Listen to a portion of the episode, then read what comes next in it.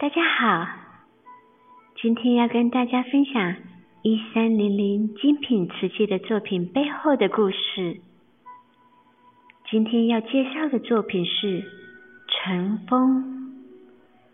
尘封是由黑面琵鹭设计而来。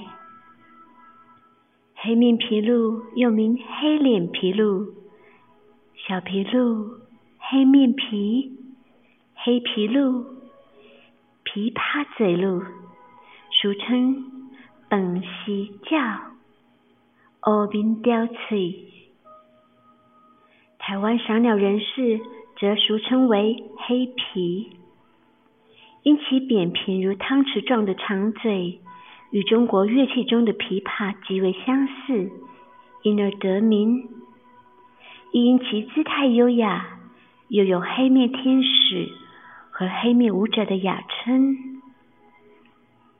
皮鹭亚科的鸟类，全世界共有六种，其中以黑面皮鹭数量最为稀少。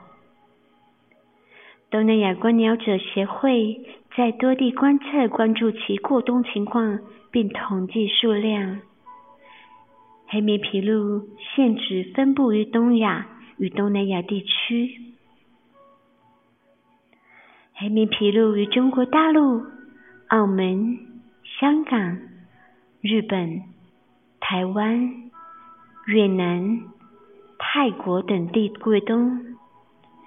当中，台湾为世界最大的渡冬区，其中台湾占全世界数量的六成，而台南地区原以曾文溪口总数占台湾的九成。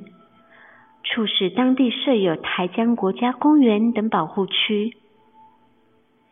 近年，学甲区农会所设立的狮甲湿地生态园区，于二零一一年首度发现黑面琵鹭踪影。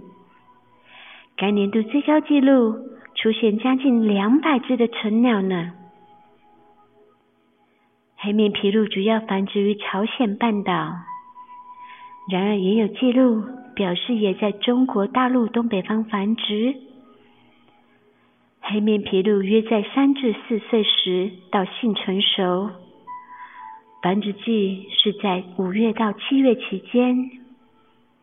雄鸟是羽会弄得蓬松，并发出低沉的声音，吸引雌鸟。习惯于荒岛上岩壁筑巢，伴侣间会互相理毛。有助于增进雄鸟与雌鸟间的感情，并会持续雌鸟产完所有卵为止。一三零零精品瓷器尘封，云雾间我来去自如，因其姿态优雅而被称为黑面舞者的黑面琵鹭，每年约十月会飞来台湾过冬。乘风此件创作是呈现黑面琵鹭乘风而来，准备降落水面捕鱼的瞬间，便如汤匙状的长嘴正对着河面展开的翅膀与微弯的双脚，更增添创作的情境气势。希望大家会喜欢今天小慈跟大家分享的故事。也祝大家在这险峻的一群平安及健康。